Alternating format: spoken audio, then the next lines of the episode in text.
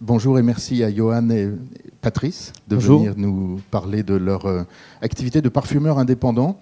On s'est connus euh, grâce à Wouterville, qui organise euh, au début du mois de septembre un festival qui s'appelle Rive de la Beauté, où vous étiez venu et c'était tellement passionnant ce que vous racontiez, notamment à propos d'un parfum historique que vous recréez, l'iris de Jacques Fat. Euh, et puis ensuite, j'ai vu que vous aviez participé à un grand livre du parfum, que vous faites partie du collectif Né. Tout le monde connaît la revue Né. Alors chaque année, dans les promos de l'IFM, il y a des, des cracks du parfum, des gens qui sont passionnés, qui, savent beaucoup de choses. Je n'ai pas encore identifié euh, celle ou celui d'entre vous qui est animé par cette passion, mais je sais qu'il y en a. Et donc merci de venir nous expliquer, alors en une heure c'est court, mais comment on peut être parfumeur indépendant en France, quel est votre métier, et n'hésitez pas à nous. Alors, par ailleurs, il y a des, vous avez vu, il y a une partie, une partie vraiment olfactive qui vous sera proposée tout à l'heure. Mais donc, euh, ce qui m'avait beaucoup plu, c'est la poésie des substances. Euh, donc, même si les mots, on les connaît pas, on a envie de les entendre. Mm. Voilà. Mm, merci. merci. beaucoup. Et bonjour à toutes et à tous. Donc, on est vraiment euh, enchanté d'être euh, devant vous et avec vous euh, aujourd'hui. Alors, je vais nous présenter rapidement. Patrice Revillard, mon associé. Moi, c'est Johan Servi. Et nous avons une troisième associée qui s'appelle Marie Schnerer, qui est actuellement en déplacement à l'étranger, donc qui n'a pas pu venir. nous sommes créateurs de parfums. Nous avons fondé un laboratoire indépendant de création de parfums. Est-ce que pour vous, déjà, c'est un terme Enfin, à quoi renvoie ce terme? Le métier de créateur de parfum, qu'est-ce que c'est? Et un laboratoire de création de parfum, est-ce que vous avez une idée de ce que ça représente? On va vous faire participer un petit peu, hein, comme ça vous vous endormirez pas. c'est une personne qui s'appelle un nez et qui fait des expériences euh, avec des huiles essentielles. Je crois que c'est alors un nez, oui, c'est alors le, parfumeur est également appelé euh, dans le langage courant euh, un nez, oui. Et en fait, le alors les huiles essentielles, c'est une partie des matières premières avec lesquelles le parfumeur va travailler. Un laboratoire de création de parfums, qu'est-ce que c'est? C'est un, une société où il y a des parfumeurs et également euh, euh, d'autres, professionnels qui exercent dans le, dans domaine du parfum, qui vont créer des parfums des produits parfumés, donc ça va être du parfum importé, ça peut être euh, un parfum qui va parfumer une crème euh, voilà, cosmétique, une bougie ou autre chose, un gel douche, etc. Donc c'est ces gens qui vont imaginer des odeurs et qui les créent pour des sociétés, pour des marques.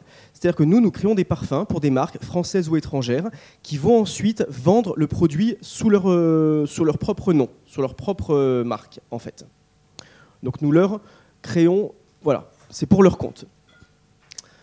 Par exemple, pour les marques euh, que vous connaissez sans doute, euh, les grandes marques de mode type euh, Givenchy, etc., ce sont souvent des licences qui appartiennent à des grands groupes.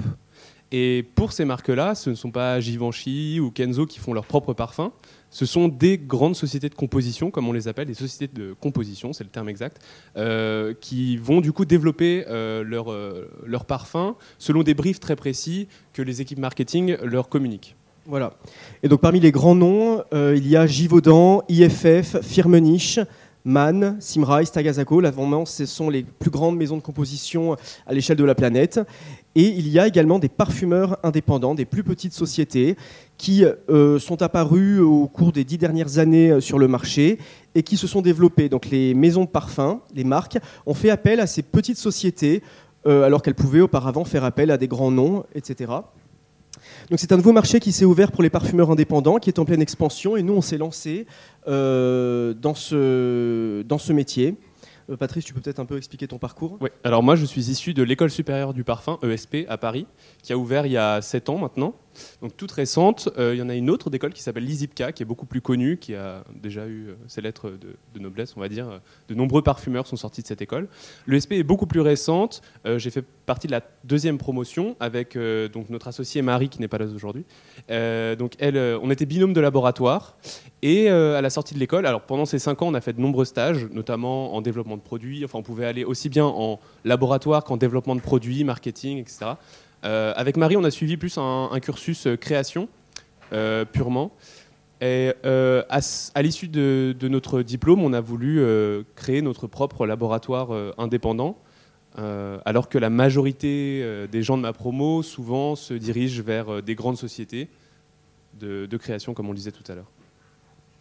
Moi, j'ai d'un univers un peu différent. Euh, je suis euh, à l'origine urbaniste, diplômé de l'Institut d'urbanisme de Paris, mais passionné par euh, les parfums depuis ma plus tendre enfance. Et en parallèle de mon métier d'urbaniste, j'ai développé une activité en freelance de critique de parfums qui s'est vraiment peu à peu professionnalisé, qui m'a amené à écrire dans plusieurs médias. Il y a le site auparfum.com qui est une référence aujourd'hui en France dans le domaine de la critique de parfums. La revue olfactive Née ainsi que deux ouvrages, euh, Les 111 parfums qu'il faut sentir avant de mourir, et cette année Le Grand Livre du Parfum, auquel Patrice a participé également, euh, ainsi que des interventions dans les médias euh, de manière un peu sporadique, la presse féminine, plus généraliste, voire la télévision, de temps en temps. Et c'est un projet qui a mûri au cours des années. J'ai rencontré Patrice en 2013, janvier 2013, je crois. C'était à l'Osmothèque de Versailles. L'Osmothèque de Versailles, c'est le Conservatoire international du parfum qui euh, vraiment fait vivre toutes les, enfin, qui conserve les, les fragrances disparues, celles qui ne sont plus produites, commercialisées. L'Osmothèque détient les formules et organise des conférences régulièrement où elle fait découvrir euh, à des participants euh, d'origine très variée les parfums historiques notamment. Et Patrice et moi, on s'était rencontrés euh, lors d'une séance où on nous avait présenté un parfum qui s'appelle l'iris gris de Jacques Fat. Et j'y reviendrai euh, par la suite. Ce sera la deuxième partie de l'intervention. Pour revenir au métier de parfumeur, donc comme tu le disais tout à l'heure, euh, exactement, le, mélange de, de matières, en fait, on, je pense que c'est un point qu'on peut aborder euh, pour des Oui, c'est important. on utilise effectivement des huiles essentielles, donc ce qu'on appelle des matières naturelles, qui sont, qui sont extraites souvent de plantes, de bois, de fleurs, de racines.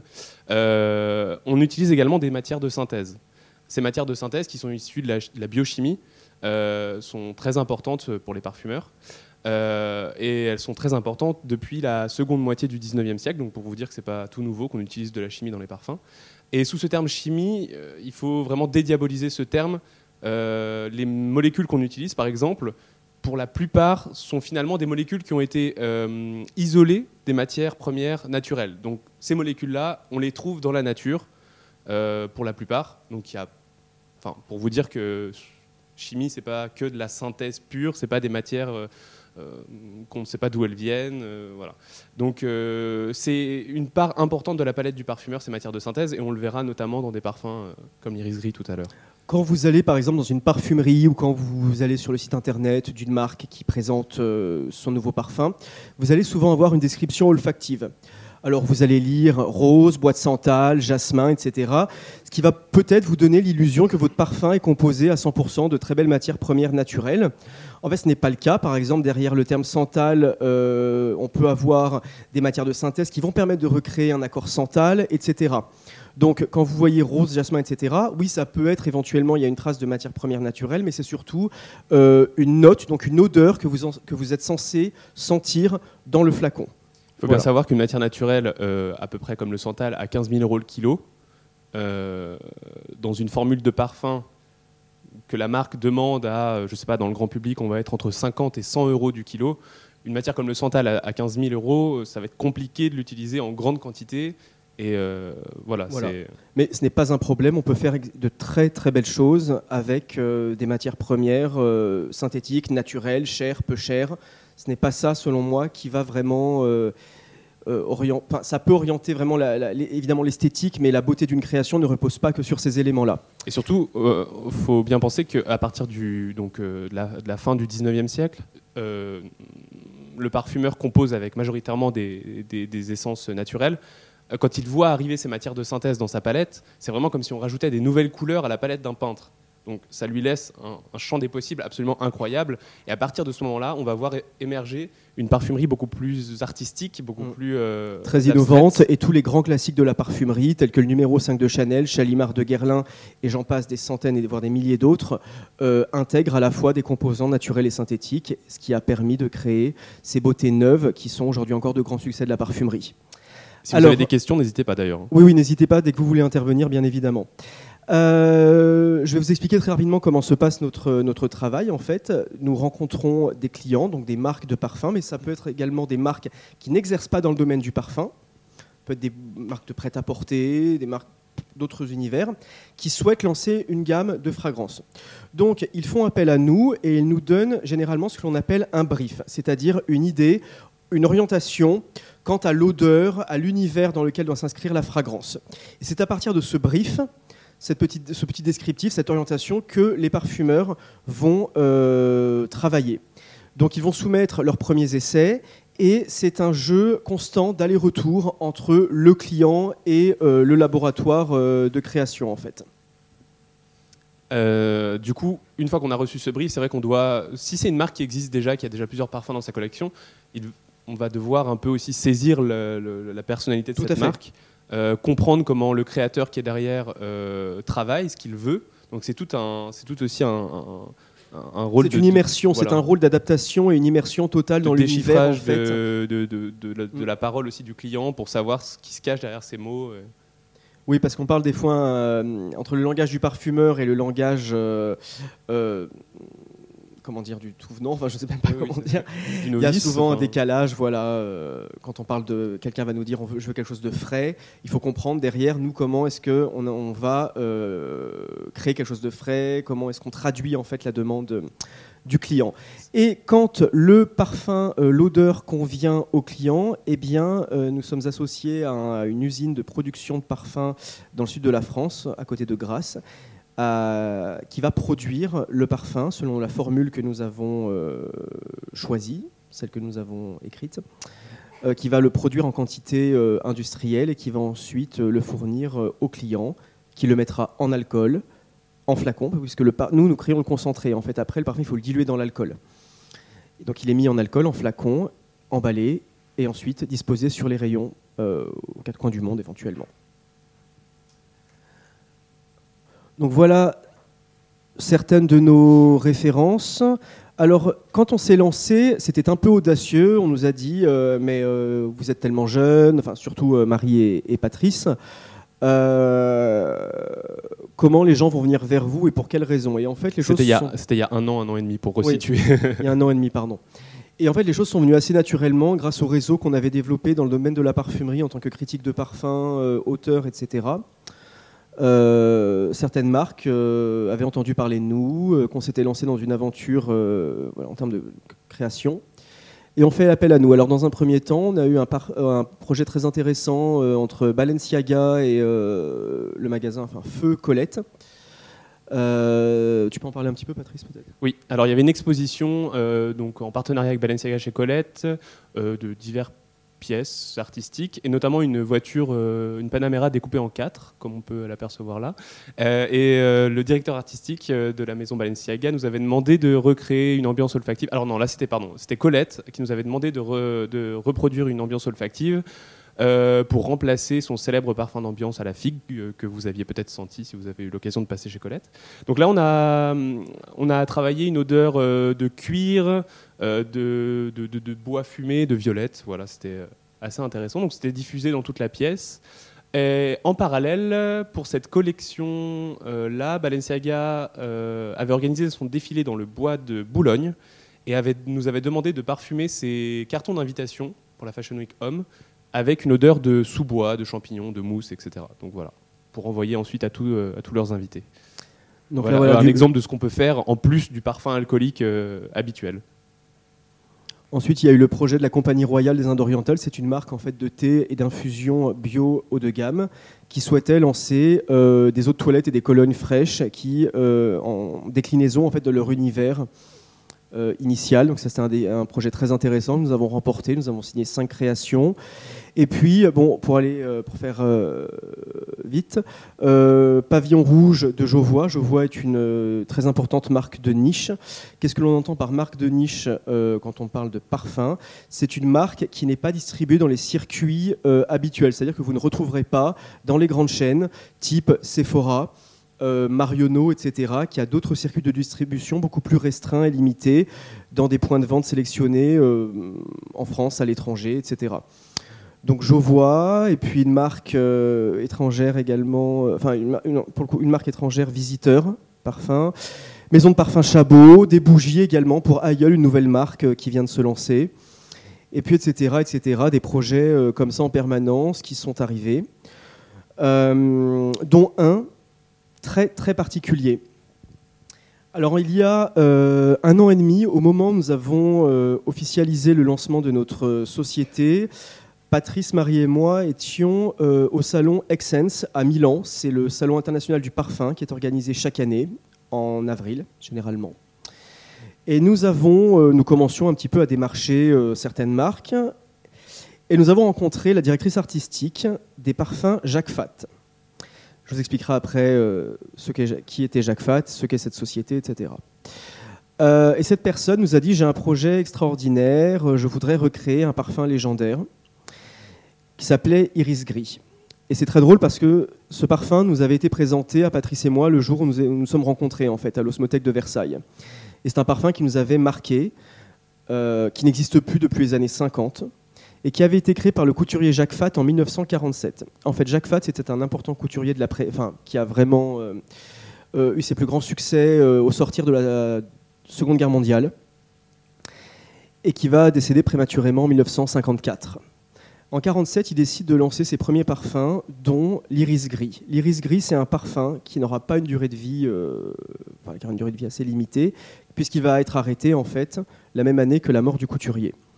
C'est un parfum qui peu à peu va euh, obtenir un, statut de parfum culte dans le milieu de la parfumerie par sa beauté absolument euh, hors norme, le prix de ses matières premières qui le composent, qui étaient d'une rareté absolue et qui coûtaient extrêmement cher. Et donc de par ses qualités intrinsèques, c'est un parfum qui est devenu légendaire, parfum disparu, qu'on pensait enterrer finalement pour l'éternité. Et euh, Jacques Fat existe toujours aujourd'hui, la marque Jacques Fat, mais sous euh, uniquement dans l'univers du parfum, il n'y a plus de couture ni de prêt-à-porter.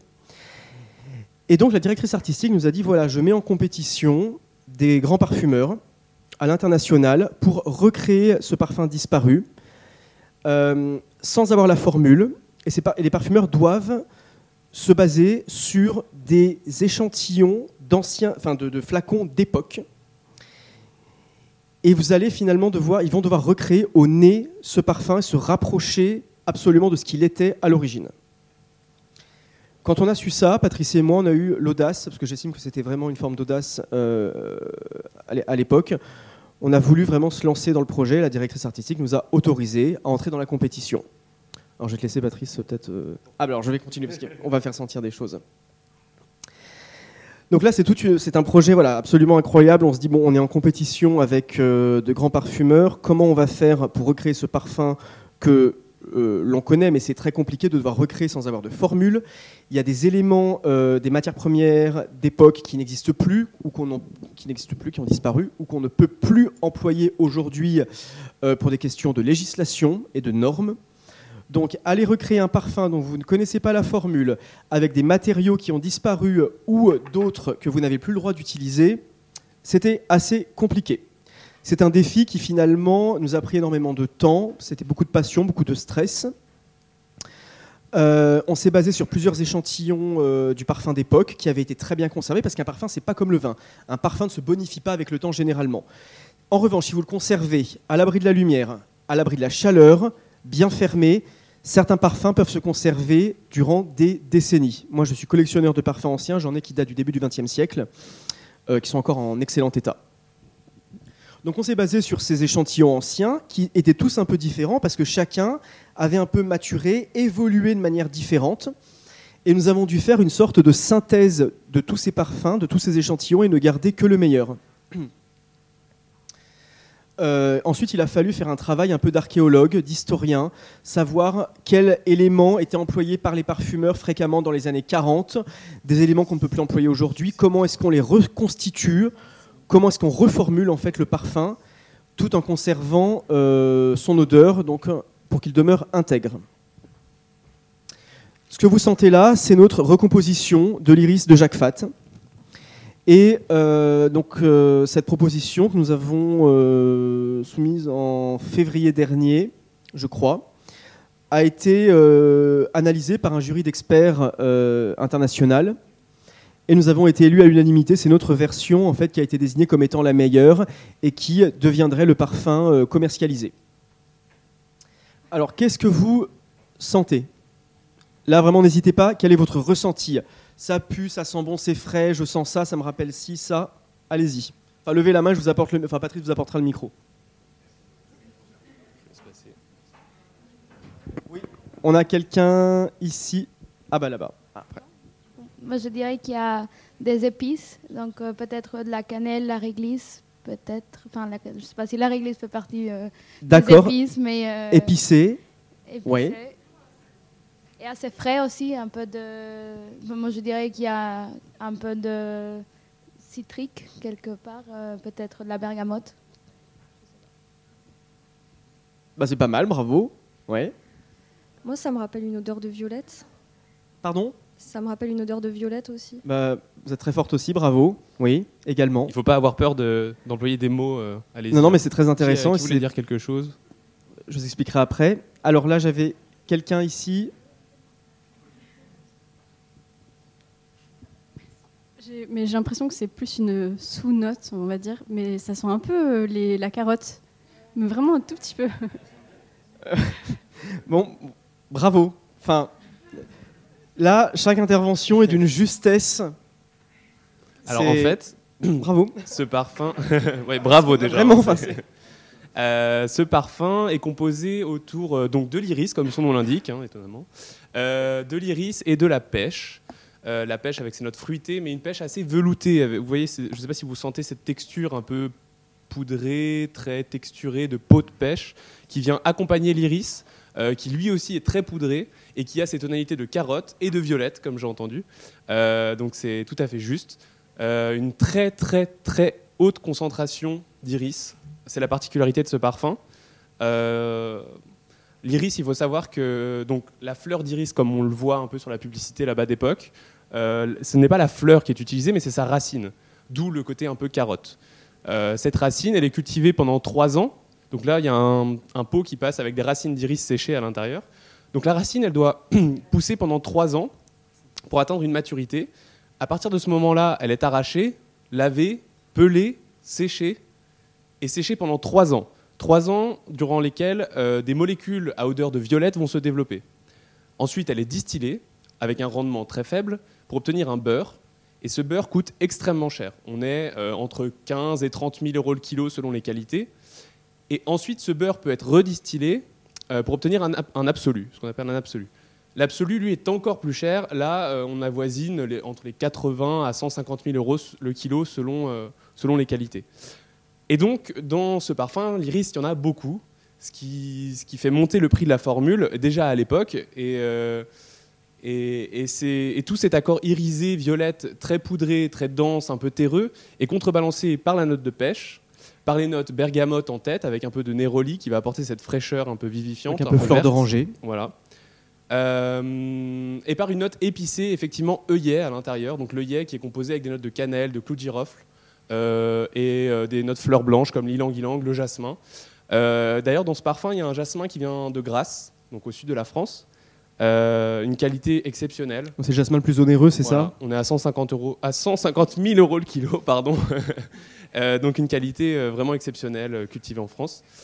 et une rose de Turquie, un absolu de rose de Turquie, voilà, absolument dément aussi.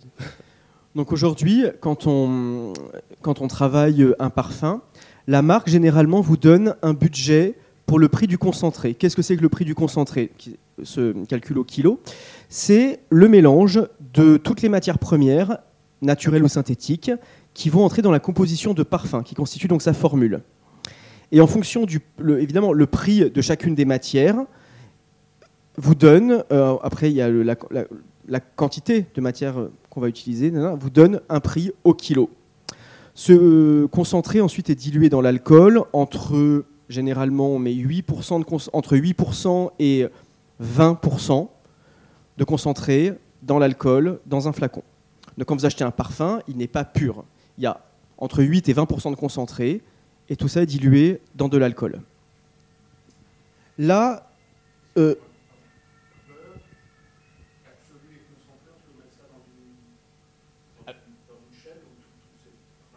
Beurre et absolu, ouais. D'abord, on obtient un beurre par hydrodistillation, donc on, fait une hydrodistillation des racines. Et ensuite, euh, ce beurre euh, est, encore raffiné, encore distillé pour obtenir un absolu. c'est avec des solvants, des solvants volatiles. Donc la marque vous demande de respecter euh, un certain budget pour le prix du concentré, le prix des matières premières. Parce que évidemment tout cela va avoir un impact sur euh, les coûts, le prix de revient. Là, on a eu véritablement carte blanche. La question du budget, du prix des matières premières euh, n'a jamais été évoquée. Il fallait juste utiliser des matières premières de l'époque, si possible, et surtout, euh, voilà, les plus belles. Donner un rendu, oui, celle qui, qui, allait donner un rendu. Avec les bonnes euh, qualités.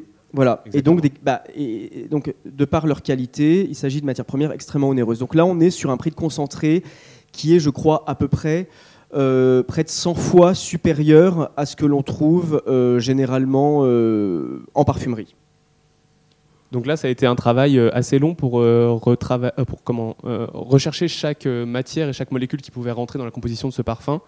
Et euh, on a vraiment euh, collé aux matières d'époque. Quand il y a une molécule dont on avait un peu euh,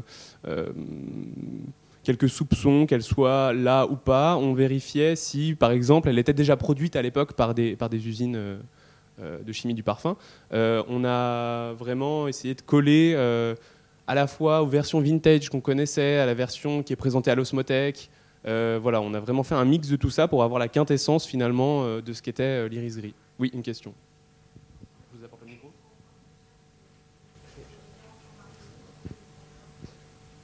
Il est environ autour de 10 000 euros le kilo. La question était. je te laisse la reposer. Lorsque vous dites que le prix est 100 fois supérieur au prix référence de la parfumerie classique, on est sur combien en fait par rapport à ce prix de référence? Il est de combien aujourd'hui euh, lorsqu'on parle de parfumerie classique? Alors on est à peu près à 100-150 euros le kilo. Euh, nous on travaille sur ces prix-là. Et donc euh, l'iris gris est aux alentours de 10 000 euros le kilo. Moi, j'ai une question par rapport au fait que vous ayez utilisé des, matières de l'époque. comment les jurés ont, pu juger, on va dire, la vie du parfum sur une peau? Parce que j'imagine qu'à l'époque, quand on portait l'iris gris, il y avait une certaine vie sur la peau d'une personne à l'autre, qui était peut-être caractéristique. Euh, et là, c'est quelque chose qu'on ne peut pas dater parce qu'on n'avait pas le parfum à l'époque, donc on ne sait pas comment il virait. Est-ce que ça fait partie des critères du jury aussi, d'avoir testé le parfum sur la peau et de savoir comment il, évoluait et s'il tournait pas ou si... La question est très très bonne parce que c'est vrai que, par exemple, les reconstitutions d'après la formule d'origine qui existe et qui est détenue à l'osmothèque, mais qui ne pouvait pas sortir de l'osmothèque pour diverses raisons, euh, même à l'heure actuelle, quand elle est refaite par les personnes qui travaillent là-bas, on n'a pas à 100% la même note qu'à l'époque. Car les matières ont changé, certaines sont introuvables. Euh, un absolu d'iris de l'époque, on ne sait pas finalement, il y a tellement de variétés et de qualités différentes, on ne sait pas laquelle était euh, employée à l'époque. Euh, donc il y a des petites variations.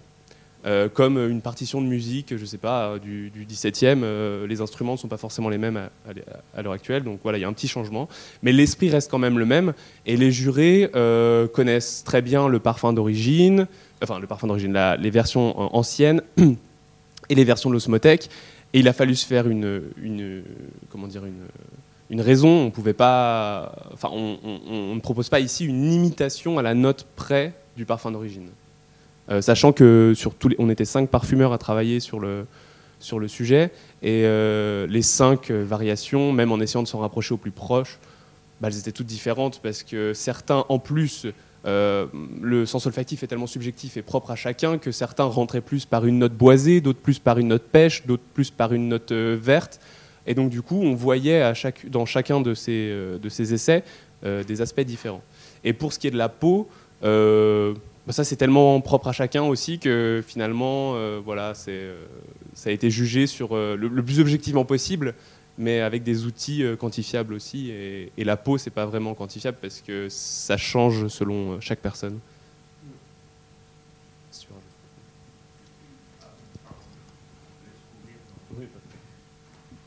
Moi, j'ai une question, suis pour rebondir sur la peau. J'ai toujours voulu savoir quels étaient les facteurs en fait qui faisaient qu'un parfum euh, sent différemment euh, sur une peau ou sur une autre? Alors déjà, souvent quand on dit euh, sur ma peau ça change, c'est que quand vous mettez un parfum sur vous, vous le vivez de l'intérieur, si je puis dire.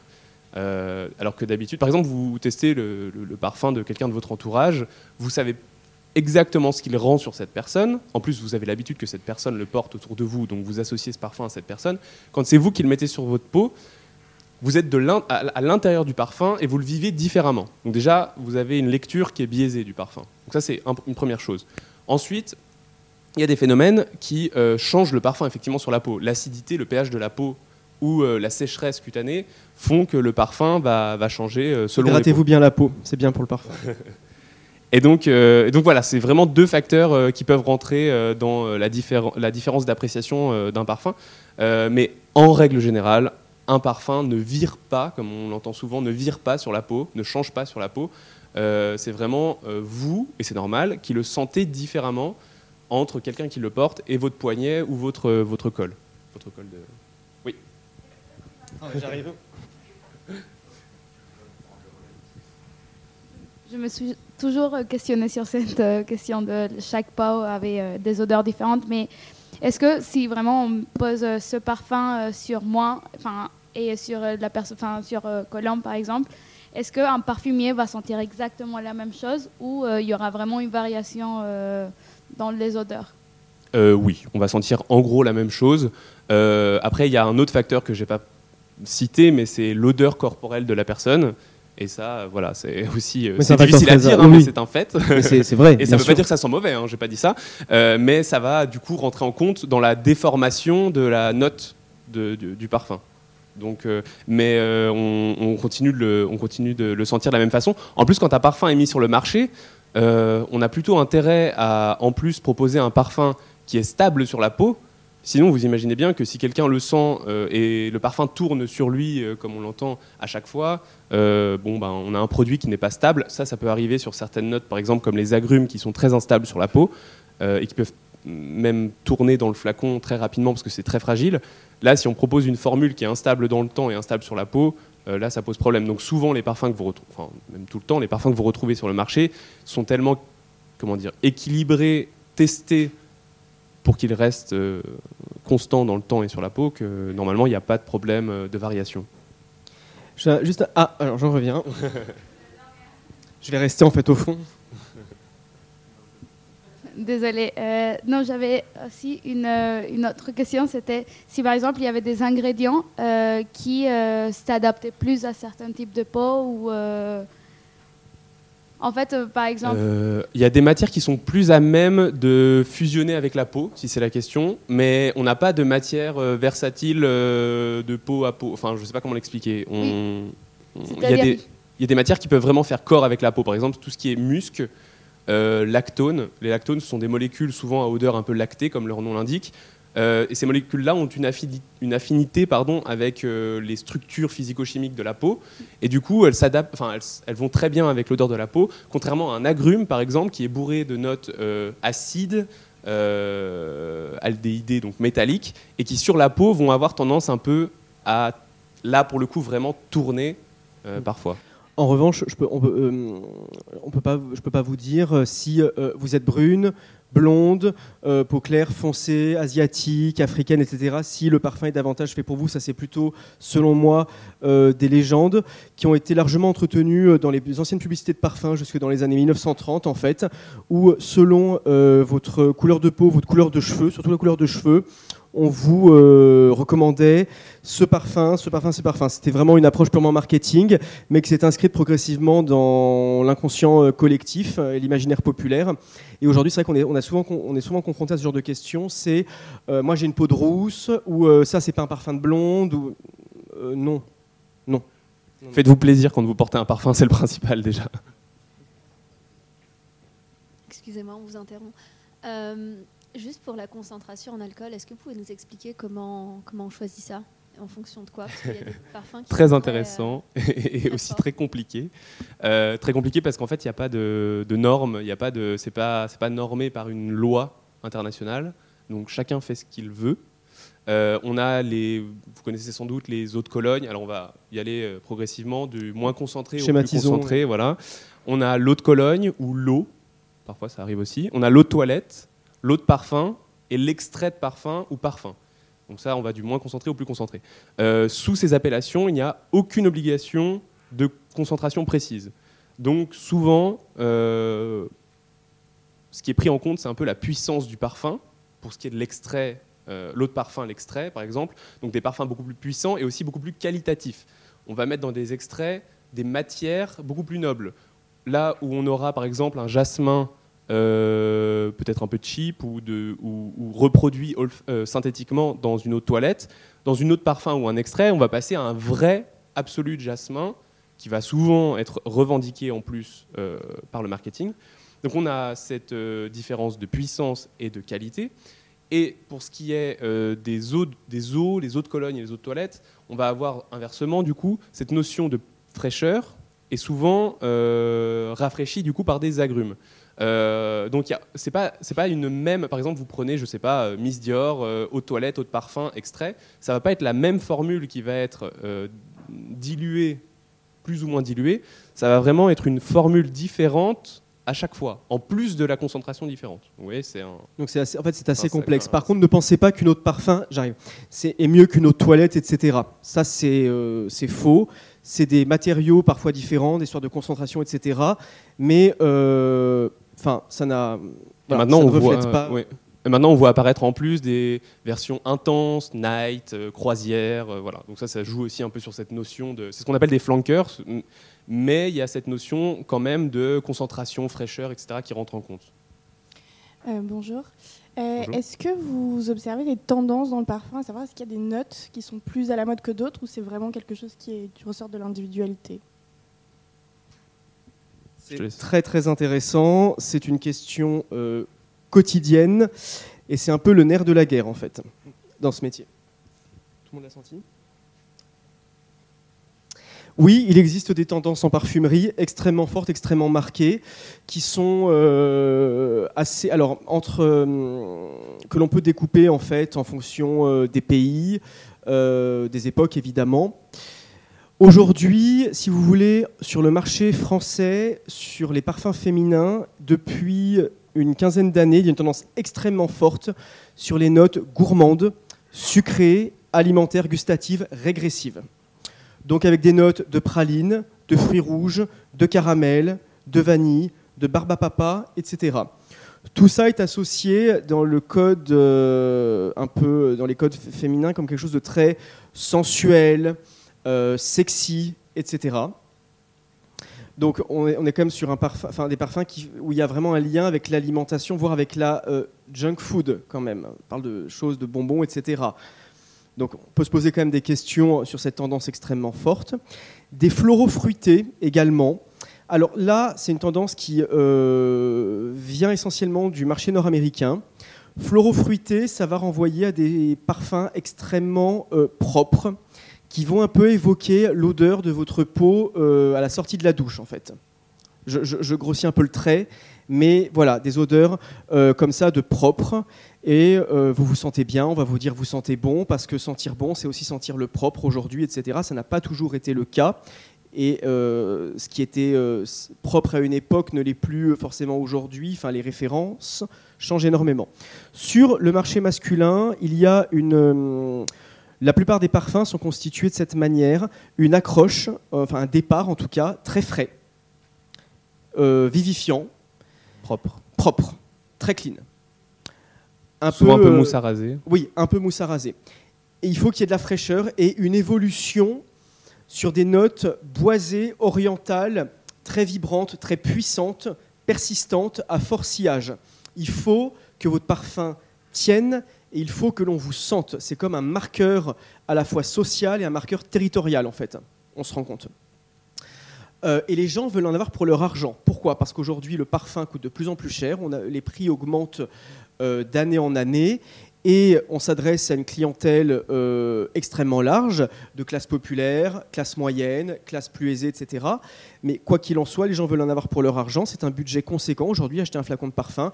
Donc on veut évidemment le conserver le plus longtemps possible et l'appliquer, mettons, une fois le matin et qu'il soit encore présent 8 heures après. Ça, c'est aujourd'hui euh, des, demandes très fortes de la part euh, du marché, des marques, etc. Il faut savoir qu'aussi au marketing des, marques qu'on retrouve dans toutes les parfumeries traditionnelles, type Sephora, Marionneau, Nocibé, les parfums, en fait, on est rentré dans une ère du parfum qui doit plaire au plus grand nombre. Euh, parce que les marques investissent énormément, elles veulent euh, que le parfum marche ensuite. Il faut savoir que ces parfums sont extrêmement testés en amont du lancement pour qu'ils plaisent au plus grand nombre. Ce qu'on appelle les tests consommateurs. Voilà, exactement. Et souvent, vous les voyez, vous les avez peut-être vus, ces tests consommateurs, dans la rue, par exemple, entre les deux printemps, dans le, euh, près du boulevard Haussmann, entre le printemps de la beauté et le citadium. Il y a des gens qui sont là avec des questionnaires et des touches à sentir et puis ils vont du coup euh, aller vers les consommateurs lambda qui vont être susceptibles d'acheter finalement euh, ces parfums par la suite. Et ils vont leur, leur poser plein de questions, leur demandant s'ils trouvent ça frais, euh, etc. En, mettre en corrélation ça avec leur âge, leur situation, bah, leur, leur, enfin, leur vie privée, tout ce qui peut. Et, et, ensuite, ils vont éplucher tout ça. Et ils vont voir comment ensuite retravailler le parfum avec le parfumeur pour pouvoir le rendre encore plus efficace, encore plus toucher performant, ce qu'on appelle plus performant, plus, efficace, toucher une cible encore plus large ou, euh, ou euh, dans très rare cas une cible beaucoup plus restreinte. Mais bon, ça, ça arrive jamais. Mm. Donc finalement, tout ça peut amener à une sorte de banalisation du parfum, des odeurs, avec un lissage euh, des formules et donc du rendu olfactif pour plaire au plus grand nombre. C'est-à-dire qu'on va vraiment ôter toutes les aspérités, toutes les particularités qui peuvent euh, parfois pour certains être addictives ou pour d'autres dérangeantes, mais qui au moins euh, évoquent quelque chose de fort, eh bien tout ça, on va euh, être amené peut-être progressivement à les retirer, les enlever, pour avoir une odeur. c'est le fantasme de l'odeur universelle en fait, sauf que c'est une chimère et que ça, n'existe pas, on ne peut pas.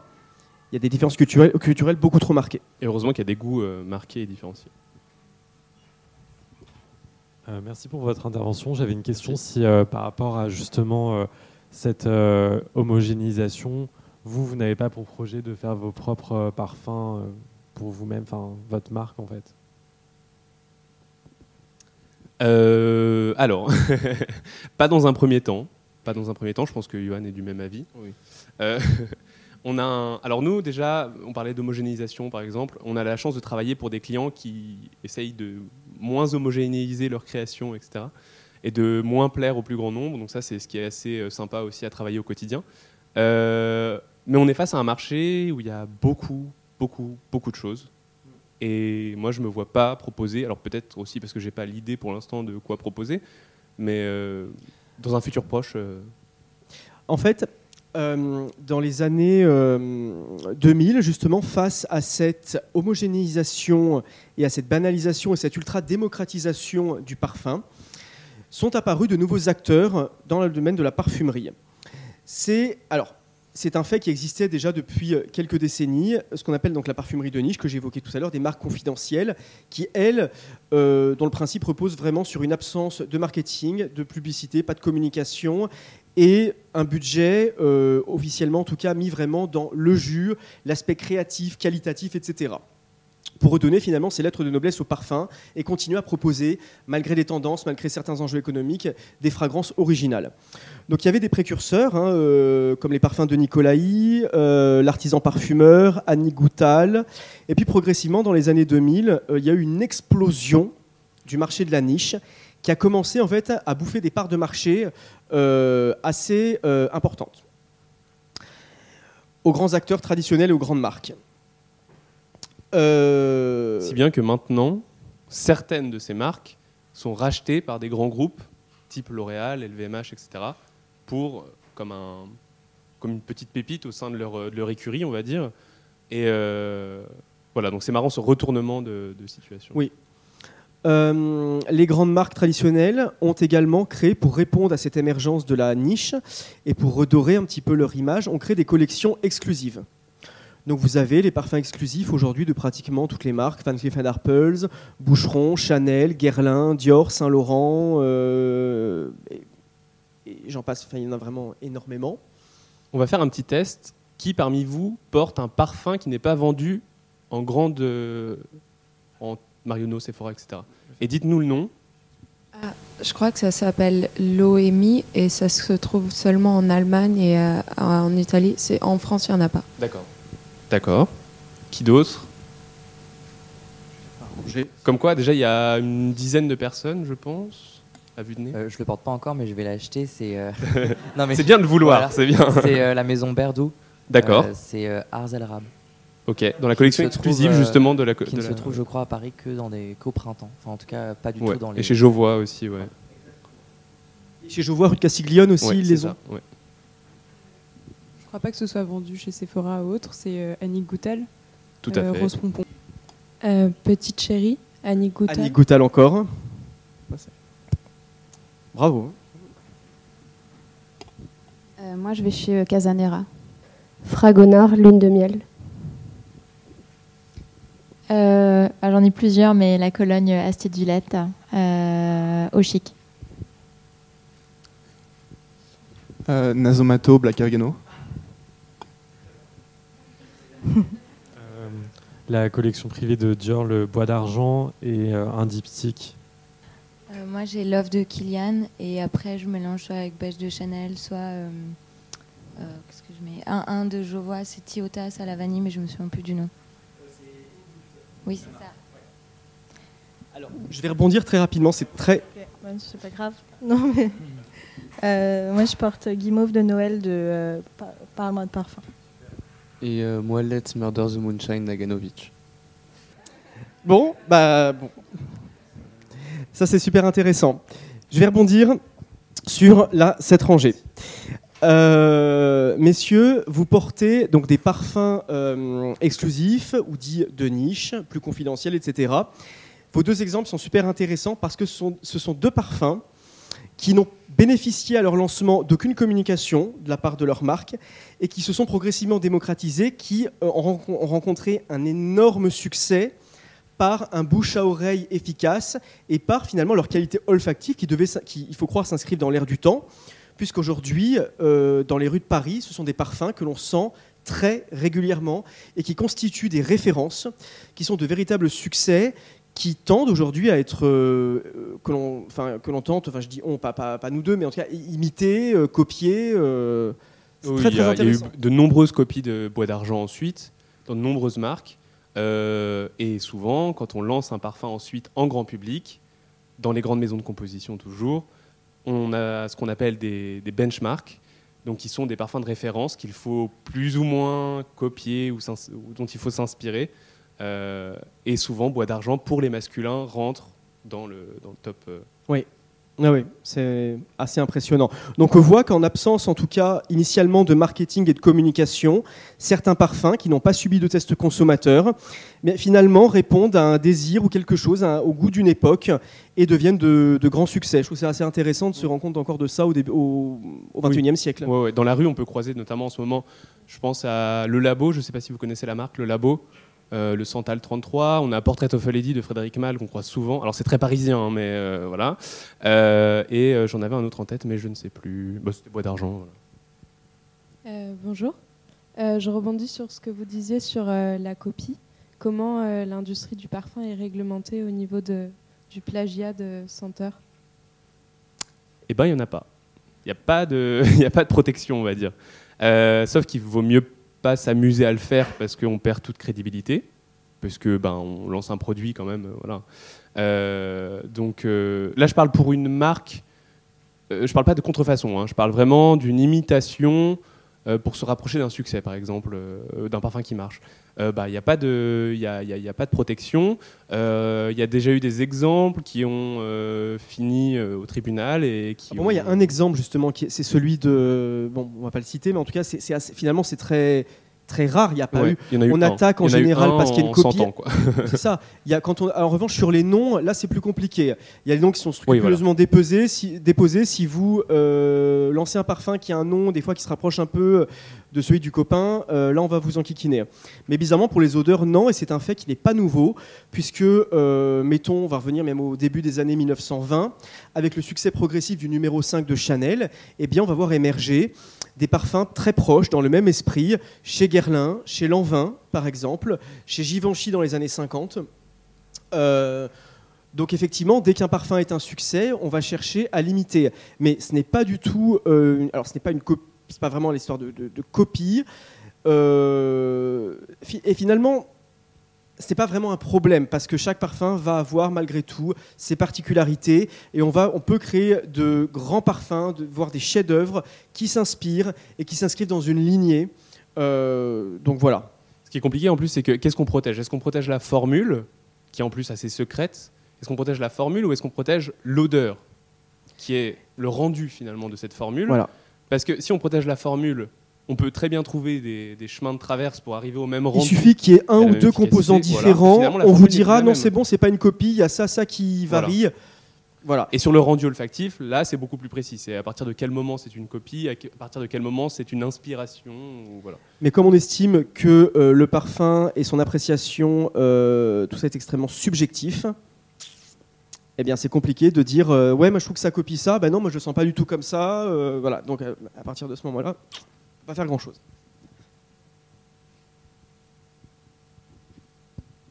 J'ai une question par rapport euh, aux odeurs et au genre. Euh, genre Le genre. Euh, parce que l'univers du luxe et de la mode a tendance à, à brouiller les frontières entre les genres aujourd'hui. Et c'est quelque chose qui, euh, qui divise dans, au sein de la parfumerie, où les marques plus commerciales ont tendance vraiment à, à maintenir euh, des odeurs féminines et masculines.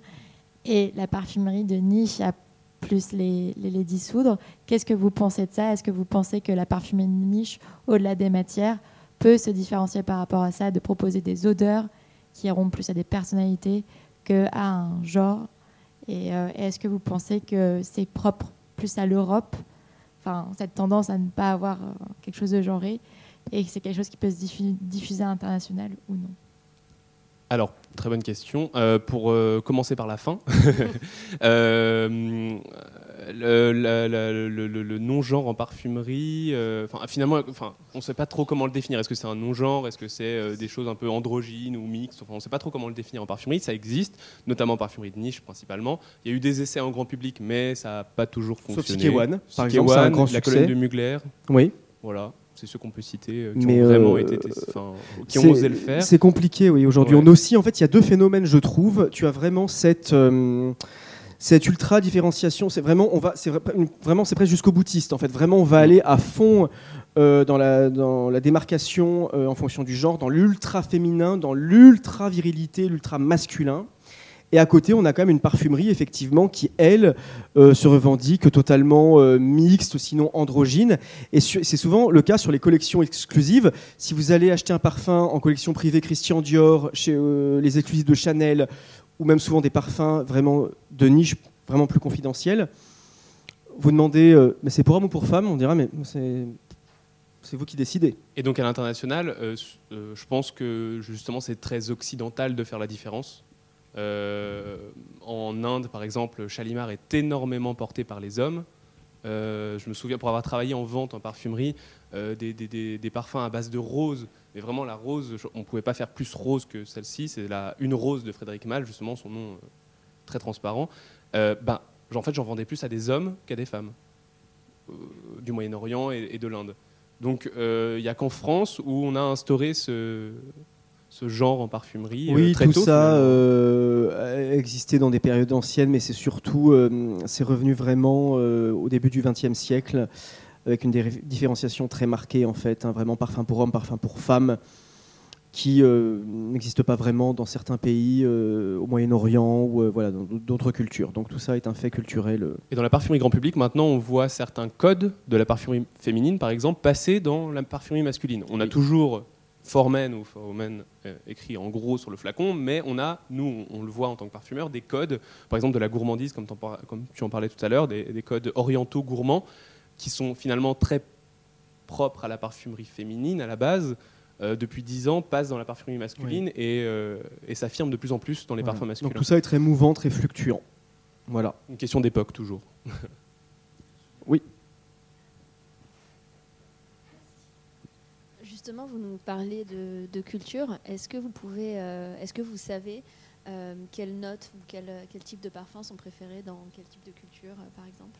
Ouais, en tant que parfumeur, il, il faut le savoir le, il faut le savoir et il faut euh, savoir euh, interpréter. On n'est pas des singes savants non plus, Après, hein, on n'est pas pas une science savants, exacte, On n'a hein, pas mais- grandi dans chaque pays euh, oui. pour être empreint de chaque culture, mais euh, c'est assez dingue en fait de voir les différences par pays et, et c'est hyper enrichissant. Et, et ça peut apporter beaucoup de choses aux autres pays aussi parce que finalement. euh, euh, ne serait-ce que dans, c'est pas pas qu'une question d'odeur, pardon, c'est aussi une question de, technique de parfumage. Au Moyen-Orient, on a les huiles, les attars.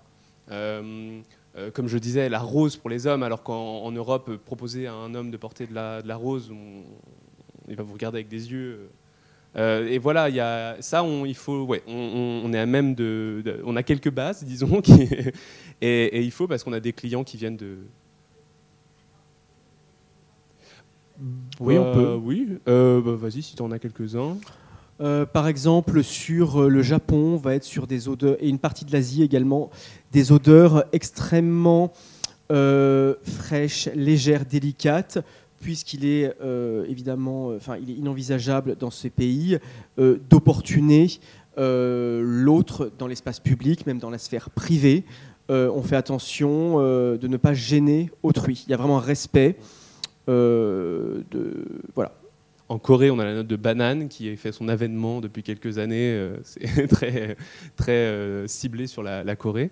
Euh, au Moyen-Orient, on a un bois très connu maintenant en Europe qui s'appelle le bois de oud, O-U-D, ou O-U-D-H selon les, les orthographes.